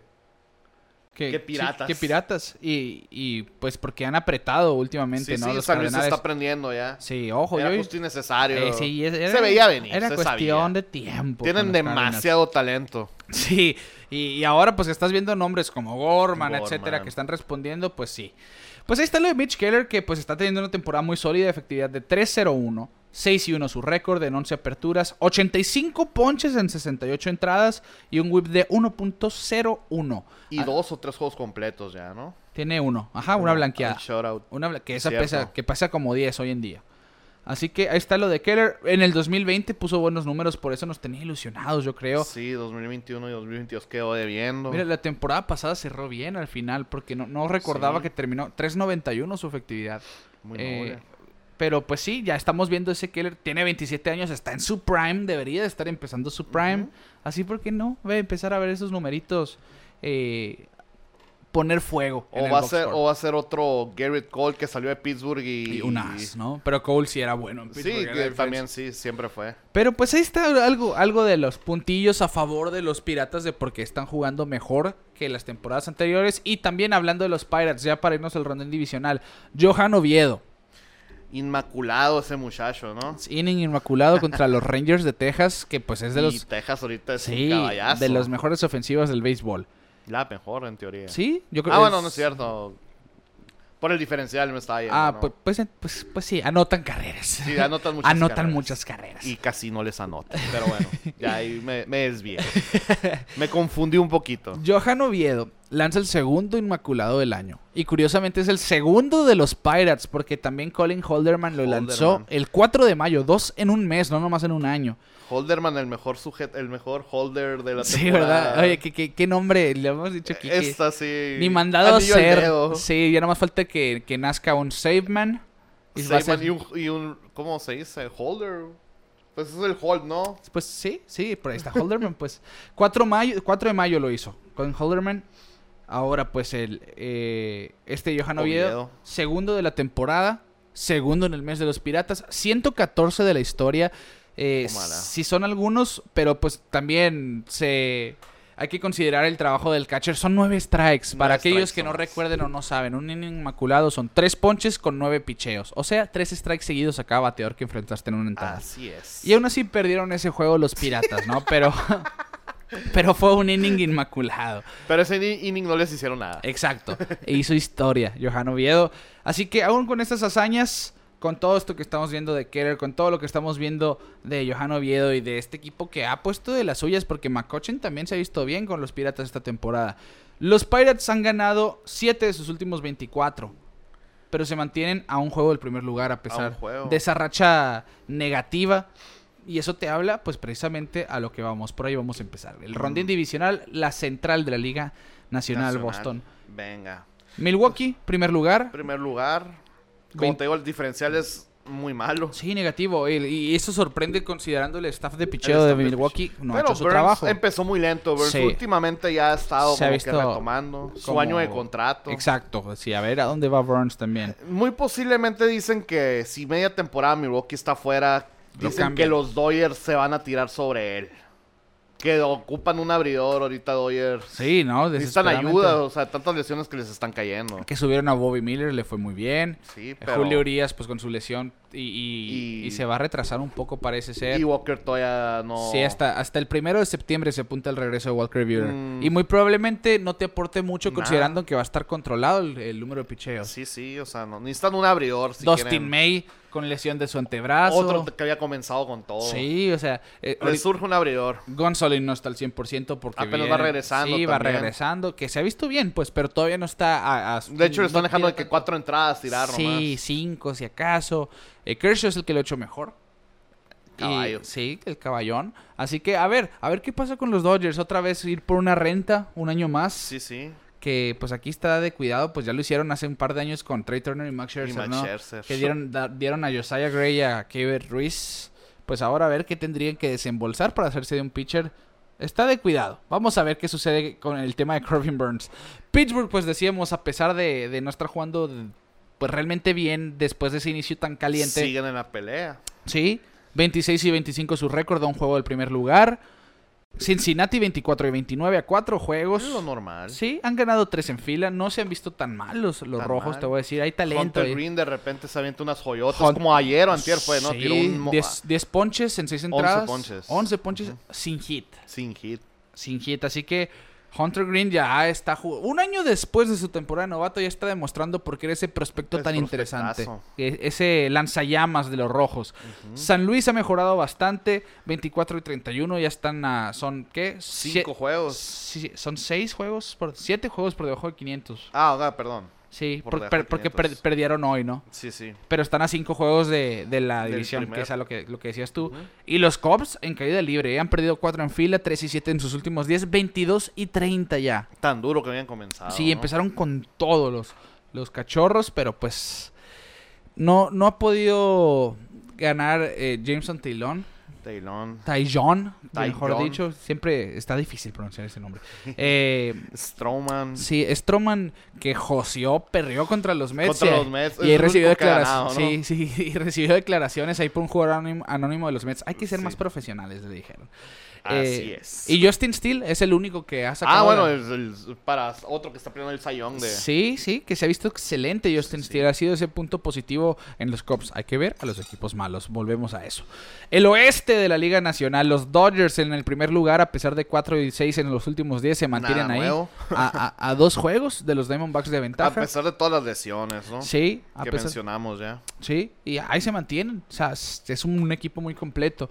Los Diamondbacks, pues perdieron, ser- perdieron serie contra Boston. Pero y- están a punto de ganar. hoy. Bueno, va 4-0, ¿no? Sí, Y están- van a llegar a los 30 ganados. Va, exacto, eso es lo que iba. Van a llegar a 30 juegos ganados. Y están a dos juegos nomás de Serían apenas el tercer juego, del- el tercer equipo de la Nacional con 30 victorias. Así que a dos juegos de los Dodgers. Calladitos están ahí. Ojo, con los Diamondbacks de Zach Gallen, Corbin Carroll y todo ese núcleo joven. Que Corbin- equipo- ot- o- otro potencial 2020 en el futuro, Corbin Carroll. Si es que no más, ¿no? Más, no, o sea, más. Ahorita yéndome Ah, bajito. ¿Sabes que A mí veo Corbin Carroll y se me figura una. Que no me lo malinterpreten, pero se me hace una versión en esteroides de Brett Garner. Ok. Tiene ese tipo de swing Sí, que con, sí. con mucho, jala mucho No, su a- mano. ayer lo estaba viendo y se me hizo el swing, o sea, con su parado, con Sí. el de este, un, un estilo de council. O Ok. sea, y así está raro, pues, su forma de, Sí, te de entiendo. del swing. Yo, yo, yo pienso en su en su desenlace del swing. Como suelta la mano muy... me- se me figura mucho Brett Garner. a Brett Garner, que tenía mucha velocidad. Pues Corbin Carroll tiene más velocidad que Garner y sobre todo más poder. Y que pelo. Garner. Y pelo. y cabello. Sí, muy buena observación, ¿eh? Eh, Los Giants que le han dado vuelta a su temporada, Sí, ¿eh? habían empezado gigantes. visualmente. Y ya están jugando por encima Arriba. de 500. El factor de conforto, ahora que se encendió que en se mayo. encendió. 5 home runs en sus últimas dos semanas. Está batiendo arriba de 340 en estas dos últimas semanas. El novato, Casey Smith, también. Smith eh, lo subió uf, y- Con todo llegó a las mayores y parece que se va a quedar con mucho tiempo Sí, en sí. la antesala o por qué no en las paradas cortas y...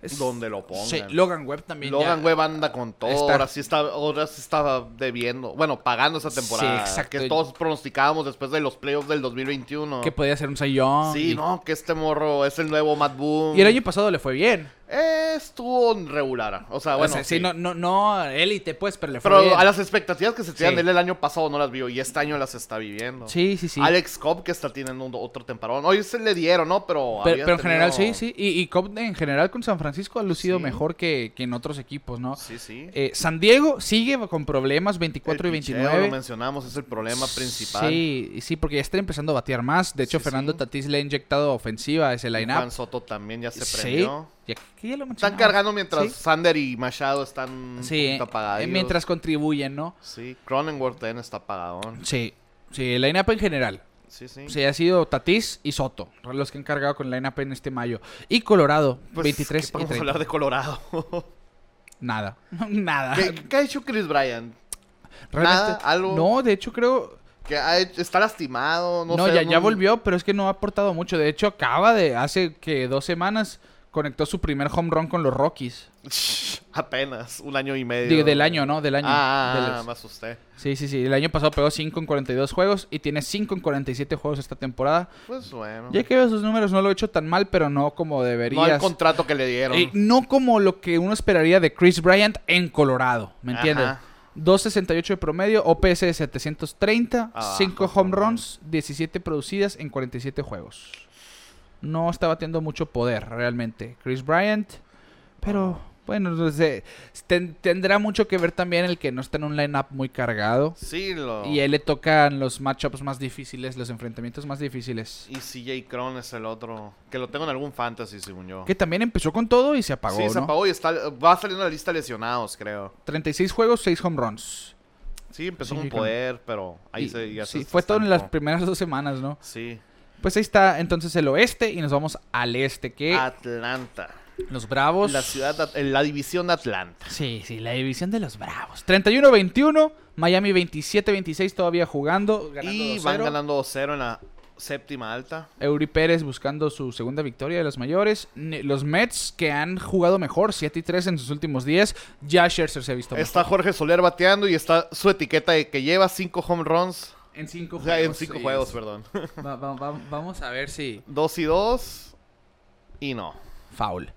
A ver si llega su, a la Sexto. racha de, de Stanton, ¿no? Que lo ha hecho bastante bien el, el gigante cubano Jorge Soler. Eh, que pues los Marlins lo que tienen, el staff de picheo y la ofensiva... Sí tienen un núcleo joven, muchos Sí, prospectos. sí, sí, pero la, la- la ofensiva que tienen les ha bastado para ganar 1 a 0 o por una carrera. Pues es a lo que vamos, les falta todavía Sí. ofensiva a ese equipo y va a ser la... Uy, Uy, ese swing la agarró de- bonita, ¿no? de, de foul, ¿no? Pero sí, vi ese swing Un dije, "Ay, lacerzazo iba a Ahí está el sexto juego. Dije. Pero están los Marlins en segundo lugar empatados con los Mets 27 y 26. Los Phillies 25 y 27 han ganado dos en fila. Trey Turner dijo, no puedo decir mentiras, he dado asco. Incluso Sí, sí. me gustó lo que dijo que hasta mi mamá me abuchó en las gradas. y un día después Se cuadrangular. Soler. Pues todavía Yo- pudiera tener una oportunidad. Cuando dijo esto, eh, me reí del día que drafteamos en mi liga, ¿no? Que yo tuve el primer pick y dije, Acuña. tengo a Acuña en todas las ligas, ya en las otras ligas en las que quedé, ah, fue mi primer pick Acuña. Que le voy a variar ahora, voy a agarrar a Turner en esta liga que tengo la oportunidad. Y hasta el momento me estoy arrepintiendo. Sí, sí, ha sido... Pero sí, o sea, no está teniendo tan mal año, ¿no? No, Pero... sí está teniendo mal año. O sea, no, sí está 280. O sea, para no traer números de Turner, ¿no? Pero ah, pues ya levantó entonces, ¿no? sí, sí ha levantado. 260, entre 260 y 280 está. Y sí trae sus 8 home runs, lleva. Y do- 10 ro- más de 10 robados, según yo. Mira, no, mira, ahí te va. A lo mejor en los últimos Aterrízame, aterrízame. 2.48 de promedio. Bueno, sí, ahí. 5 home runs. Ah, caray. Dos triples. 12 eh, dobles. Pues que no está tan mal, ¿no? Los Eh, extra bases ahí va. Sí, no está, están decent- muy decentes. Siete robos de base, uno esperaría pues ya doble 10, dígito, ajá, sí, mínimo. de perdida. OPS de 683, abajo de 700. Cuando de por vida tiene uno de 833. Y el año pasado fue de 809 y el antepasado de 950. Uno esperaría eso, un OPS Pues de es- es- 800. empezó a levantar ahorita porque creo que ya volvió Harper, ya Sí, tiene más protección. Sí, le quitan presión en el lineup. Sí, sí. Y, y debería mejorar el tipo de jugador que es Sí, este hombre. es no, muy atlético. Sí, no es para que tenga un mal año, pero pues tiene la misma cantidad de home runs que dio en el Clásico Mundial en una semana. Así que eso te está diciendo que no ha tenido una buena temporada después de Exactamente. 50 juegos. Y Así- sí. Vamos a ver, si si- yo digo, se va a enrolar. Sí, Es sí, como tiene que. todos, tiene que. Sobre todo si ya cobraste, mi niño, hay que jugar mejor. Exactamente. Washington, 23 y 30, 5 y 5 en sus últimos 10 en el sótano y ahí se van a quedar los nacionales. Josiah Gray es de los puntos Sí. brillantes, muchos Pe- ponches. Y, y aún así, siento que los cambios que hicieron en, en su re- reestructuración van a Sí, rendir frutos. Me gusta Y a futuro próximo. eh, est- eh, Garrett Stone, este hombre. eh, me gusta. Pues Joey Meneses, ni se Joey diga, que ya bate arriba de y 300. está a tre- 300. Eh, Kevin Ruiz, eventualmente. Hay talento ahí. eh, talento. CJ Abrams. Sí, Abrams. que y fue Mackenzie Gore. Mackenzie Gore, sí, se me ¿no? olvidó. Hay mucho- Sí, hay con qué. Creo yo que Sí, armaron sí. Un, un buen núcleo joven que pudiera ser bastante bueno en el futuro. Está, está un. El shortstop o un latino. Que no, no, no recuerdo el nombre, pero Qué bueno, puso Luis, un juego de Luis él. García. Ajá, y a la torre, o sea, estaba haciendo todo ese muchacho. Qué bueno que lo dices. Luis García se fue 6-6 Ah, la semana pasada. creo que fue ese juego. Tuvo- Ay. sí, pudiera haber sido ese juego. Sí. Seis imparables y se convierte en el segundo jugador en la historia de los nacionales que tiene seis hits en un juego y se une a Anthony Rendón en el Ok. 2017. Rendón. A Séptimo dominicano que lo hace también. Eh, así que el Mangú Power presente. Luis García también tuvo de las suyas. No se me podía pasar ese dato. Qué bueno que lo mencionaste, Boston. Qué bueno que me acordé. Sí, sí, sí, la verdad que sí. Nos vamos a la Liga Americana, el Este. Tampa Bay está a nada de 40 juegos. Hoy le ganaron la serie a los Dodgers en un juego de sube y baja, 11 carreras a 10. Me recordó mucho ese juego de la Serie Mundial del 2020. Sí. Creo que fue el juego 4, ¿no? Sí, sí, el de locura, ¿no? De locura que se acabó con la Rosarena Sí, el robándose home o algo así. Sí, bueno, el- el- el- que se cayó. se cayó y- y, sí, sí, fue una sí, ese En el batazo de Phillips, de Brett Sí, Phillips. sí. Eh, pues sí, fue, ganan la serie de revancha de la Serie Mundial los Rays 2-1. ganan- Terminan 2-1. llevándose la serie. Y hoy Entonces, con un juegazo. Hoy con ese- y en la tercera iba 7 a 7 el juego. Y terminó 11 a 10, así que sí le bajaron el ritmo. Sí, sí, Paredes Paredes se fue de 3-5. de 5-3 con home run, 4 producciones. Sí, sí. Así que está de lo- ya su octavo cuadrangular del año. Lo que. Calladito, calladito está teniendo un temporada. Y o sea, no jugó a Rosarena hoy, pues. Hoy le tocó a Paredes esa batuta de que fierro, Sí. hoy los cargo yo. Así es. Así que ahí está también Tampa Bay, que no afloja el paso. 7 y 3 en sus últimos 10. Baltimore. 34 el segundo 19. mejor récord de la Liga Americana. Sí, de las ligas mayores, De Boston. Ah, no, güey. Sí, Ni tre- los Dodgers traen el récord de Baltimore. No, que... te- ¿Qué te parecieron los City Connect de Baltimore? Me gustaron. Sí. Sí, sí están suaves. O sea, están, no son de los top, pero digo, no están feos como Sí, otros. ajá. Sí, me, me gustó la idea de ellos. Pues de, ok, el uniforme en sí tú lo ves, está muy sencillo. Sí, sí, están Pero sencillo. ellos dijeron- Las manguitas están curadas, es Ajá, que diferente. tú la ves por fuera que es así como monocromática, Sí. los vivos en grises, pero las traen volteadas de la- la- el interior Y- hacia afuera muy Y colorido. el logo me gustó, el La logo, B. el logo alterno la, ese. la B de, que es la, tip- la B del, del museo de arte. No, la tipografía es de un museo de Baltimore. Ok. O sea, sí está muy pensado en cosas de la ciudad. sí ¿no? está más City Connect, City Ah, Connect. exacto. Y el interior de la jersey está pensando, pues es que en Baltimore se han creado muchas cosas de Estados Unidos. Dicen, son, en Baltimore innovamos tanto que nosotros innovamos en el interior de la jersey más que en el exterior. Pues es una jersey negra. Ok, y ajá, la manga es lo que Sí, se ve, pues. pero el- el- es todo el interior. Pero ellos se, se voltean en la orilla de las mangas, así. Ah. Para que sea todo esos, ese mismo patrón que tienen negros, sí, sí. pero a colores. Ok. Y hacen no, esos no- no- No, contrastes. había visto ese Sí, detalle. ya, ya que ves todo eso sobre el ayer, sí dices, ok, Órale. sí lo pensaron las Orioles. Se ve sencillo, pero está muy bien ejecutado, la verdad. Sí me, sí me gustó bastante. Así, Le da más valor ahora para mí. verdad, ya que lo piensas, sí, sí, sí, sí. ya. Se- han, han sido buenos en general los que se, se han revelado esta temporada, Sí, ¿eh? sí. Eh, los Yankees 32 y 23 mejoraron bastante. Van, el factor de Yoch, el factor de tengo un lineup casi completo. Que por cierto, Rizzo, a ver si no se termina perdiendo tiempo después del encontronazo Del- con Tatis ahí. Se vio, Sí. salió, se vio adolorido, eh, de, del brazo, creo. El, sí, el antebrazo. El, el- pues se, se Bueno, empezó, sí, empezó a mover el hombro. hombro. Pero se pegó en la cara también. A ver si no hace una visita por lo menos de 7 días a la lista de lesionados.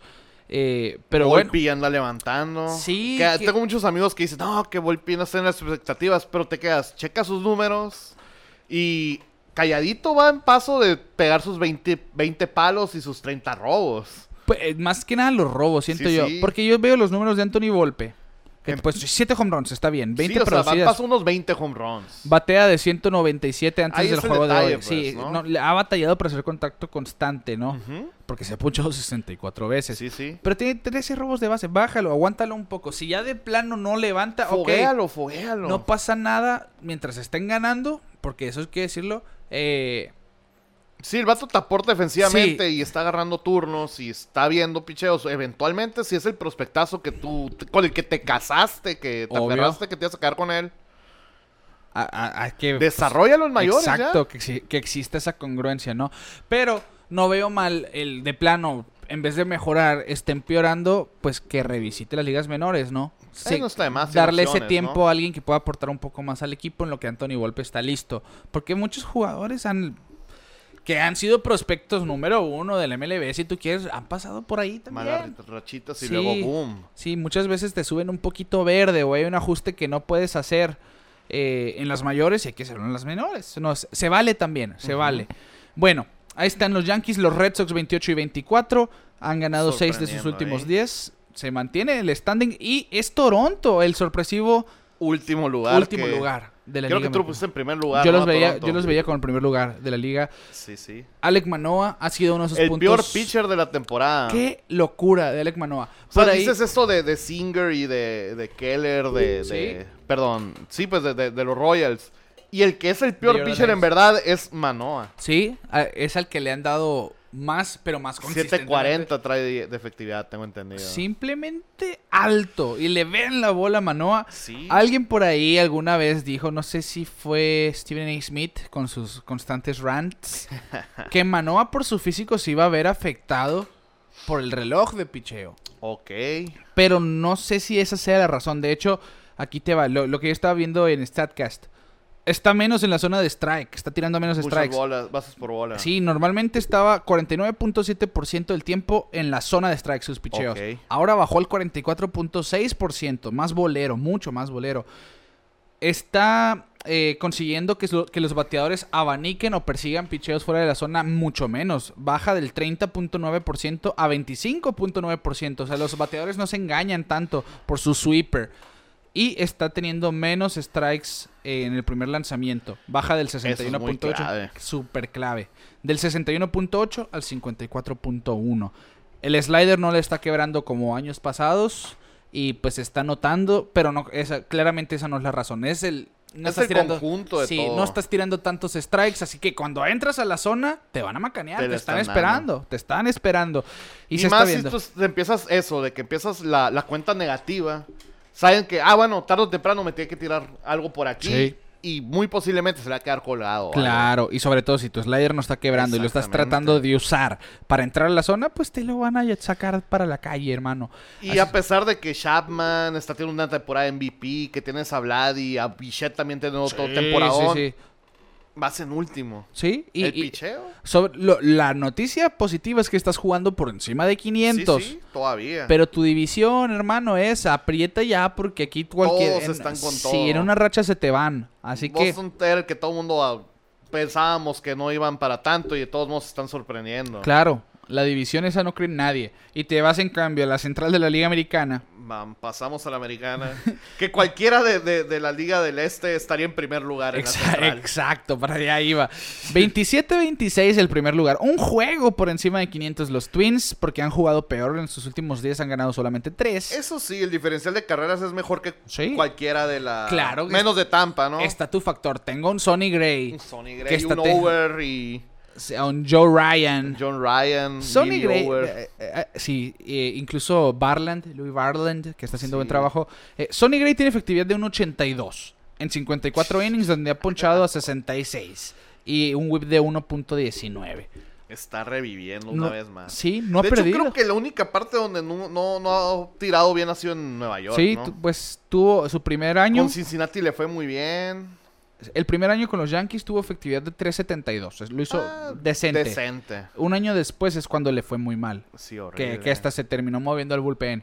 Y llega a Cincinnati, en Cincinnati le fue muy bien. Solamente Sí. en 2021 tuvo efectividad de 4.19, pero fuera de eso, realmente... tenido muy buena- ya, ve- ya que ves los números de la carrera, Sonny Gray es un pitcher subestimado, ¿eh? Sí, sí, yo siempre, desde ese encontronazo en playoffs de Verlan- Verlander contra Sí. Sonny Gray en juego de- decisivo. ¿Qué fue? ¿2016? No, a ver si 2014 o 2013. No, sí. Ah, sí, sí, sí. Sí, 2013 creo, era mi último año de la carrera. 2000, sí, el año novato de Gray, ¿no? Dos- 2013. es Me verdad. acuerdo de ese duelazo yo.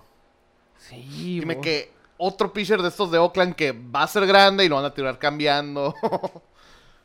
Bueno, pues ahí está. es un bonito recuerdo. Sí, oye, oye, Boston, y, y lo, lo mismo, pues, imagínate si hubiera quedado en Oakland. En Oakland, Toda hubieras una- extendido. Sí, una de todas esas piezas que lo hicieron bien. Que en y- aquel entonces era con Donaldson. Sí. Eh, ¿Quién más estaba? Era Donaldson y, y Porque no me puedo acordar de había un primera atlético. base, según yo, aparte, el que era antes de Olson. Ay. Es que me acuerdo mucho de Brandon Moss ahí, pero, pero no era Ah, Brandon Moss, Josh Reddick, Josh Reddick, es verdad. Vamos a ver. eh, Brett Lowry, Jet Lowry, perdón. Jet Lowry, Jet eh, Lowry. Céspedes, se. Sí. Eh, Seth Smith, Coco Crisp, ese es el equipo del 2013. Suzuki, de Casher, Estaba Derek Norris, ¿te acuerdas de Derek Norris, la barba, La barba de Norris, eh, Brandon Moss, Eric Sogard. Sogard. ¿Ves ese lineup y si era un Sí, equipo Seaman, under- ya estaba. Marcus Seaman. eh, ¿O todavía no? No, todavía no. 2013 aún no. Ok. Pero pues ahí estaba un equipo que veo ese lineup y realmente pues sí era... Y, Gran Balford de cerrador. Con ese super entrada, me acuerdo también. Sí, un clásico, ¿no? De los Atléticos. Pero pues ahí está, el equipo de, de Minnesota, en el Minnesota. primer lugar. No sé por qué nos fuimos a- Nos desviamos a- con Oakland otra vez. Por Sonny Gray. Las Vegas. Por Las Vegas, sí, ya estamos ansiosos de ir a Las Vegas, ¿no? Detroit 25 y 26.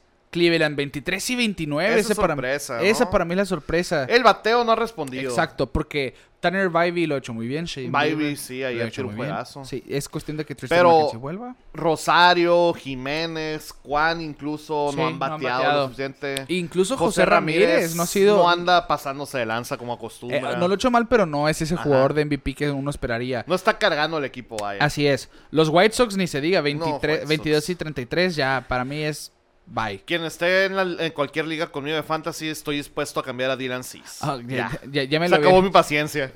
Ahí está, una oferta. ya- sabrán ustedes si la toman. Los Royals, 17 Pues a hablamos de los 38. Royals. Exacto, su picheo no les ayuda para nada. Y el oeste, los Rangers, 33 y 19, con el tercer mejor récord de la Liga Americana. Y en el mejor lugar. diferencial de la liga. Exacto, 123 carreras a favor que les proyecta un récord de 37 y 15. Oh, Kitty. Así que así lo- los Rangers no son bluff. Ya, está claro. Y deja eso, o sea, tienes a Eovaldi y a Martín Pérez que te están sacando Sí. el 1-2 cuando en verdad contrataste a Digrom para que Sí. te fuera tu 1. Sí, y hasta Andrew Heaney lo ha hecho bien. Y también. Sí, o sea, realmente en general se han visto muy bien los Rangers.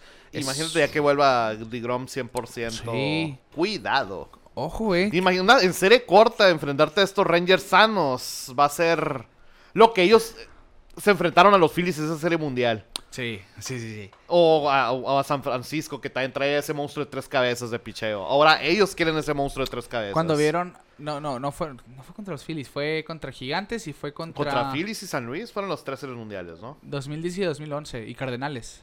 Cardenales, es cierto. Pero Y era Chris Carpenter. sí, era... Detroit contra Phillies la, la que... Ajá. Sí, sí, sí. La del 2008. No, esa fue contra Tampa. ¿Detroit qué año fue? 2000... 2009 fueron los Yankees, 2010 fue Rangers contra... Contra Gigantes. Ajá. Luego 2011 fue San Luis contra Rangers. Los- Detroit... No, es que Detroit no ha ganado desde cuándo.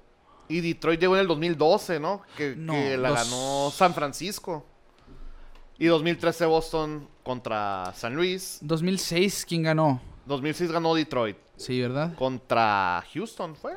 Creo que sí. No, ese fue White Sox.